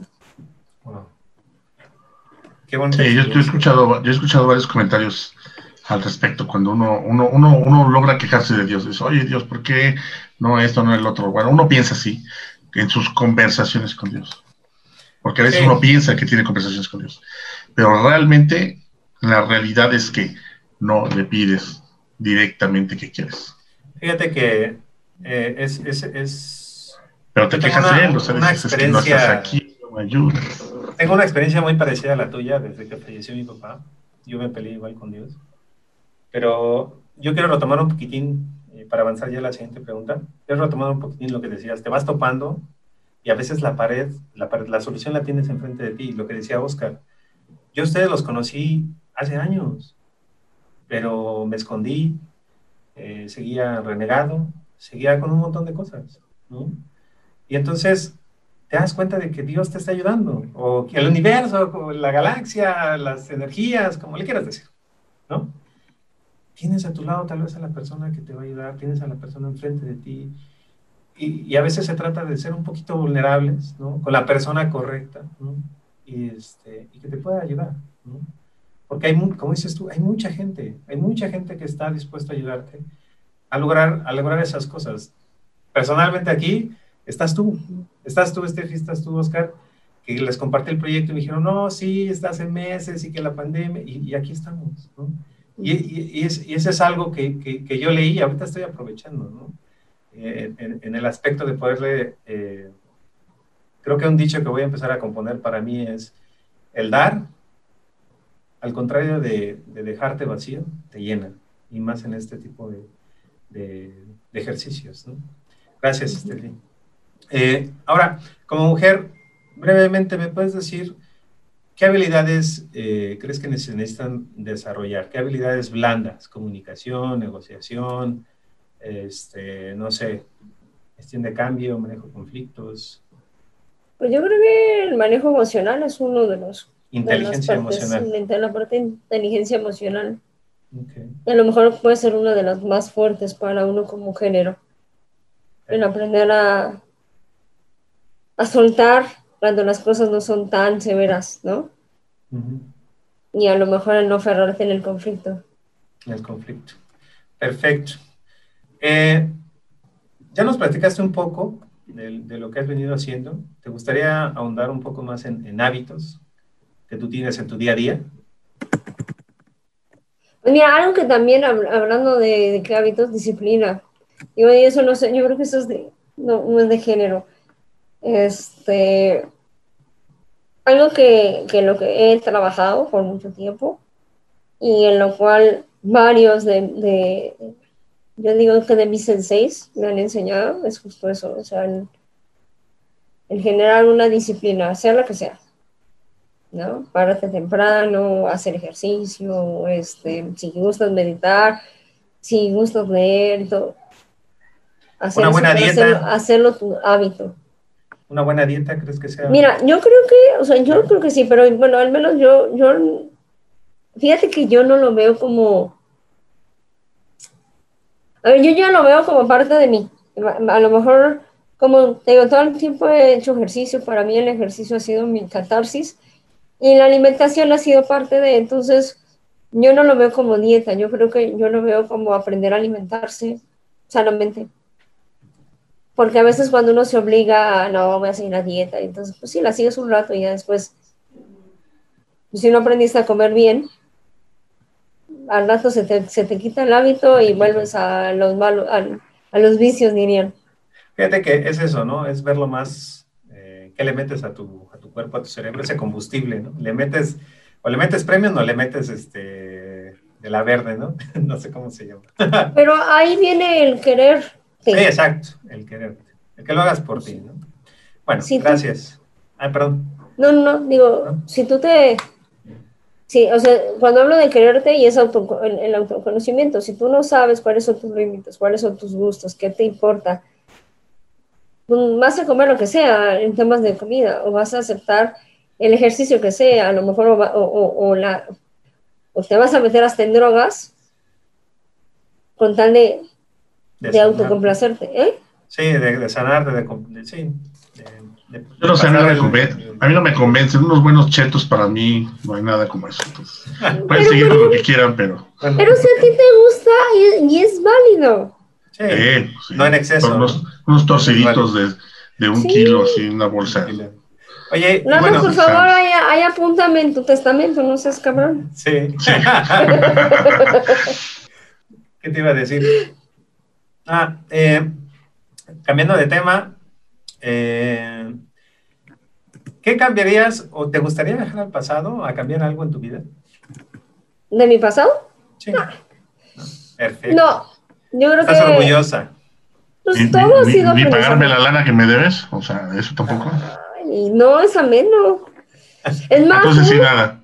No, no, nada. Es más, tú ya me deberías dar intereses. Ah, no, sí, pero, a mí, pero a mí no me hicieron la pregunta. no, la verdad no. Yo creo que, este, a pesar de que he vivido situaciones que aparentemente no, no me, bueno, no, que realmente no me han gustado, este, creo que ha sido todo por aprender y pues fue la vida que me tocó. Entonces, ahora sí, y ha sido lo que me ha formado. Ahora más bien depende, yo creo que ahora el reto está, pues si ya estoy consciente en que en mí está construir mi vida futuro, pues de mí depende, ¿no? Si ya con todo el conocimiento que tengo, aún así decido estar en el drama o decido vivir en la abundancia. Y eso ya depende de, mí. De ti. Perfecto. Ahora, a través de tu vida o ahorita mismo, ¿quiénes han sido tus mentores? Slash aliados. Que te hayan marcado. Así, danos, no sé, uno o, tres ejemplos. pues mira, yo creo que uno que fue que me inició en el tema del coaching y todo, este fue mi coach. Este, con él, eh, digamos que aprendí muchísimo, confió muchísimo en mí y eh, obviamente me, me, me, encaminó por el camino hacia el coaching ontológico, que fue lo que me abrió muchos panoramas en, en la vida personal. Y yo creo que eh, en la vida profesional he tenido un par. Eh, ambos de ellos han sido pues justamente impulsores para que hoy tenga la maestría de, en el IPADE. Eh, uno fue un jefe directo y bueno, el otro, bueno, pues ambos realmente fueron como jefes directos. De... Tus jefes. Y, y, a nivel personal, ¿tuviste uno, consideras? Mi coach. Aparte, tu coach. Muy bien. Eh, pasemos a la siguiente pregunta. ¿Consideras que existen ciertos sesgos eh, o que falta más apoyo entre, entre, entre las mujeres para, salir adelante, para, para, inspirar, para, no sé, para impactar la vida de otras mujeres? Fíjate que yo ahí tengo mis teorías yo no voy a favor de ese tema de que nos apoyemos entre mujeres y que la fregada. Digo, sí, o sea, sí es importante. Pero yo creo que es un tema de apoyarnos como sociedad. En algún momento ya lo habíamos platicado, Cris. Yo creo que no es un tema de hombre, mujer y, vamos a hacer que las mujeres ahora, entre todas, como una unión y, y vamos en contra del poder masculino. Pues no, o sea, la verdad yo no. Yo, yo no puedo hablar de eso porque para mí eh, mis grandes, de lo que te decía, mis grandes gurús han sido hombres. Este, a lo mejor porque yo lo he buscado. Sí. No sé. Pero porque además ha sido un, medio en donde me he desenvuelto. Pero yo creo que sí tengo muy buenas amigas, de hecho mi mejor amiga es mi prima y la verdad hemos viajado y hemos hecho cuando cuánta locura hemos encontrado. Cuánto desmadre. Sí, también, cuánto desmadre. hemos... Pero no creo que sea un tema de mujer. Yo creo que esta lucha es una, es, es una lucha más que de, o sea, sí de igualdad de género. Pero más holístico, más allá de un tiene que ser integral. Exacto. O sea, yo creo que eso que están haciendo ustedes en el abrir un foro en donde hay una interacción hombres, hombres y mujeres, creo que enriquece mucho más porque algo que tampoco se ha tocado, o sea, al, hombre se le ha estereotipado como el que, el que, el que se provee, el que va, el que lucha. Entonces, sí, pero ustedes también tienen sentimientos, ustedes también han de decir que ya no aguanto a mi vieja, ¿no? Este, o, este, yo, no, ya no aguanto a mi güey, pero es lo mismo, a lo que voy. La pregunta aquí es, ¿por qué no nos aguantamos? Ah, bueno, eso sí está mejor. Sí, sí, sí, sí. yo creo que toda relación, toda relación. No me preguntes, lo, otro no me lo preguntes. entre, cualquier, entre cualquier género es difícil. El vivir con otra persona, aún así sea tu roomie o lo que sea, es difícil. Siempre es complicado, aunque no sea tu pareja. Y viviendo en pareja, pues se vuelve peor todavía. Bueno, no sé, yo digo, porque termina siendo natural, o sea, te expresas y vienen los malos hábitos. Bueno, sí. Pero sí, de acuerdo contigo. Yo creo que más allá de los géneros está un tema de sociedad, como decía Stephanie. Yo le voy más a, más que hablar del tema de género, le voy más a la, lealtad, al ser agradecido, al ser honesto. O sea, porque, por ejemplo, cuando trabajas con alguien, el, saber que, que, te debes a alguien y no estar pensando muchas veces el, el soy más inteligente que él, ¿por qué, le pagan más que a mí? O sea, ese tipo de cosas que hemos visto en nuestras sociedades, la verdad es que no deja nada. O sea, si vas a colaborar, y la palabra colaborar implica muchas cosas, es, es, que pongas parte de tu talento, que pongas parte de tu confianza también a otra persona y también te dejes guiar. O sea, no puedes hacer todo pensando que tú eres la única persona, como la única pieza del, del, del, juego, que vale la pena. ¿no? O sea, tienes que saber que todo embona y, y, tienes que ser agradecido con quien te llevó ahí, aprender lo más que puedas, aportar lo que tengas también y punto. O sea, siendo siempre honestos, se acabó. Ahí no importa son hombres o mujeres. Dice, dice que, hay que recordar de, que, de qué fuente uno bebe agua, ¿no? Supongo que es un dicho del desierto o algo así. Pero fíjate que sí, tienes razón. Yo, yo hago esto eh, porque gracias a, muchas mujeres yo estoy aquí. Yo le debo a muchas mujeres eh, mi, mi, carrera profesional, mi oportunidad de estar en la, empresa en la que estoy ahora, se llama Globant. Este, todas han sido mujeres. Quien me dejó entrar a esa empresa ha sido mujer. Quien me ha coachado mejor ha sido mujer. Quien me ha ayudado en cuestión de nutrición es, es mujer, este, Natalia Roa. Quien ha sido mi terapeuta, Alondra Medina. Quien, ¿cómo se llama? Quien, quien me ha ayudado a hacer branding, Itziar. Quien me ha ayudado a hacer este, mi marca personal. Eh, ¿Cómo se llama? Irene Martínez, que va a ser nuestra próxima invitada. Eh, y ahorita, por ejemplo, eh, yo, yo en algún momento le llamé a Steffi le dijo, ¿y sabes qué? Es que mira, bla, bla, bla, nos pusimos a platicar y ella se tomó el tiempo de decirme, ¿y cómo estás? Y entonces empezó, me empezó, empezó, empezó esa conexión y, yo me abrí con ella. Le, expresé lo que sentía en ese momento y ella me dijo, ah, ¿qué crees? Pues yo hago, yo hago coaching.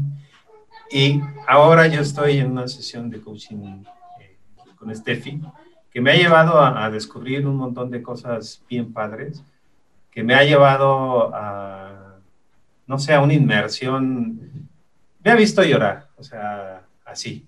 Me ha visto llorar eh, y estar a punto de, soltar en llanto. Eh, y, y, y, vamos a eso que dicen, ¿no? Es un trabajo conjunto, necesitamos hombres de mujeres, mujeres, mujeres, hombres con hombres. No, no, al menos yo creo que no debemos, debemos de ser muy conscientes, pero no debemos de, de ser como que división, como divisionistas o separatistas, no sé cómo se les dice. Bueno, este, ahora, ya estamos llegando al final de esta, de esta entrevista. Eh, ¿Quieres, aparte de todo lo que ya nos has regalado, decirle algo a aquellas mujeres que nos están escuchando? También hombres, ¿no? Ya creo que vamos a empezar a cambiar eso tan temprano en el podcast, a todos nuestros escuchas. Eh, ¿Quisieras cerrar con algunas palabras? Pues mira, yo creo que ya a lo largo del, podcast se ha, hablado, pero yo los invitaría a que antes, a lo mejor antes de dar el paso, o, o incluyendo durante, digamos, durante la tormenta emocional, se den la oportunidad de hacer una autorreflexión y comprometerse con un autoconocimiento. Porque eso yo creo que te abre una gama de posibilidades que tal vez tú mismo no habías explorado contigo. Y a lo mejor antes de, de apuntalar el problema hacia enfrente, pues hacer una, no qué estoy haciendo mal yo, deja de mal, ¿qué tengo que aprender yo de esta situación sobre mí para poder cambiar? Y ser honesto, porque también algo que no solemos ser como sociedad es ser honestos. Entonces, si hay algo que no te gusta, pues bienvenido, pues así lo digo, no me gusta y no lo voy a aceptar. ¿No? porque creo que muchos de los miedos que, que traemos como, como, personas van ligadas de eso, o sea, de, de, del no conocerte, de no saber hasta dónde están tus límites. Entonces yo invitaría justo a eso, a hacer un, primero una autorreflexión. No puede uno soñar grande si no tiene claro qué quiere soñar. De acuerdo, totalmente. Gracias. Palabras, palabras, palabras sabias. Y pues, bueno, yo aquí en el podcast lo que procuro hacer es eh, regalarles un espacio, este a ustedes a nuestras entrevistadas. Nos, ¿Te gustaría, eh, no sé, tal vez agradecer a alguien o, no sé, tienes eh, alguna compañía donde te podemos contactar? A lo mejor darnos datos de contacto sobre algún servicio eh, que quieras promocionar? Pues mira, yo creo que el mayor agradecimiento es para todas las personas que han tocado mi vida en, en estos 36 años de mi vida, porque para mí todos, unos más, unos menos, pero al final han sido grandes maestros, ¿no? Eh, empezando, ¿no? El mayor agradecimiento pues para mis padres, porque pues esto que soy, pues no, no podría haber sido si, no nos si ellos no hubieran tomado la decisión de venir, de traerme al mundo, ¿no? Y más allá de, de comprometerse con mi desarrollo. Y te digo, ese, y pues el agradecimiento también, ¿no? Hay que agradecer a Dios por, porque no me ha dejado, porque cuando he caído me ha puesto otra que otra, una que otra prueba más fuerte y aún así ha estado ahí para contenerme, para darme mi nalgadita y ahora reina, vas para, vas para adelante. Lo que sigue.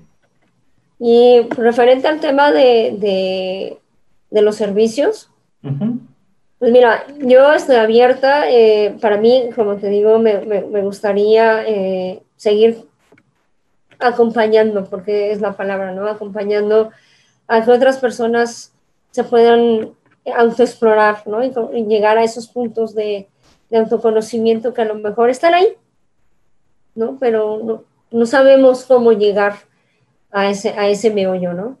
Y como coach ontológico, pues pongo, me pongo al servicio de, de aquella persona que esté, que quiera, vamos, hacer una autoexploración.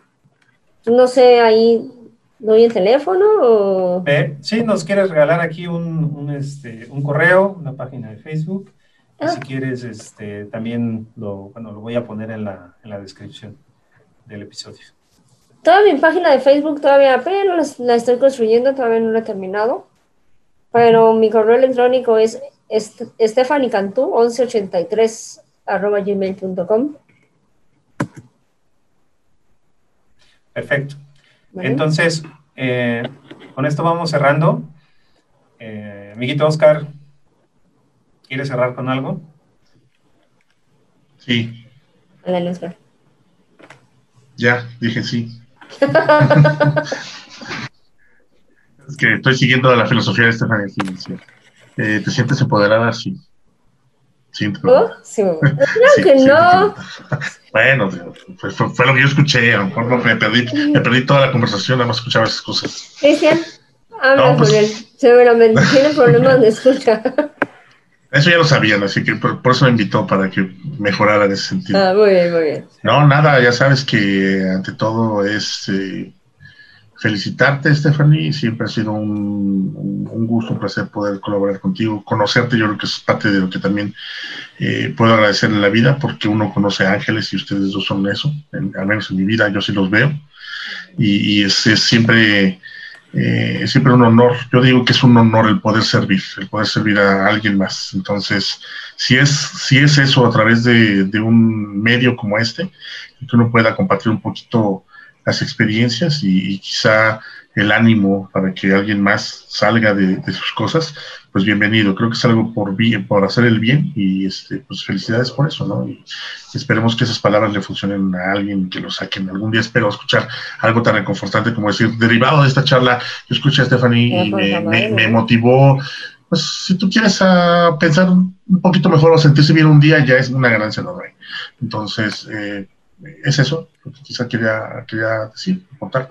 Nada más y felicidades, felicidades a los dos. Qué bueno, un gusto tenerlos siempre en, en, este, en este podcast, en este medio y poder platicar con ustedes. Siempre es un placer el, compartir. Gracias. Muchas gracias, amigos. Pues igual, eh, quiero hacer el, cierre final, sin antes agradecerte, Estefi, por haber acompañado, haber aceptado el, compartir eh, esta, esta experiencia con todos nuestros escuchas. Eh, y pues sí, nos quedamos reflexionando, vemos, vemos, vemos ciertos patrones como el de, el de conocerte y el de serte fiel, ¿no? Para poder hacer, este, para tener ese éxito en tu vida. Eh, pues sin más nada, de todo corazón les deseo que podamos seguir participando en proyectos como estos, eh, que esto no termine aquí amigos, seguimos en contacto y chao. Y nada más un último, una, una petición. A ver, dime, sí. Que la próxima vez entrevisten a un hombre. Es importante también escuchar desde, desde su sentir, hoy cómo vive este bombardeo de, de feminismo exacerbado. Sí. ¿Cómo lo viven? O sea, porque a mí siempre me ha, me ha intrigado el, el, el, cómo un hombre vive la presión social también.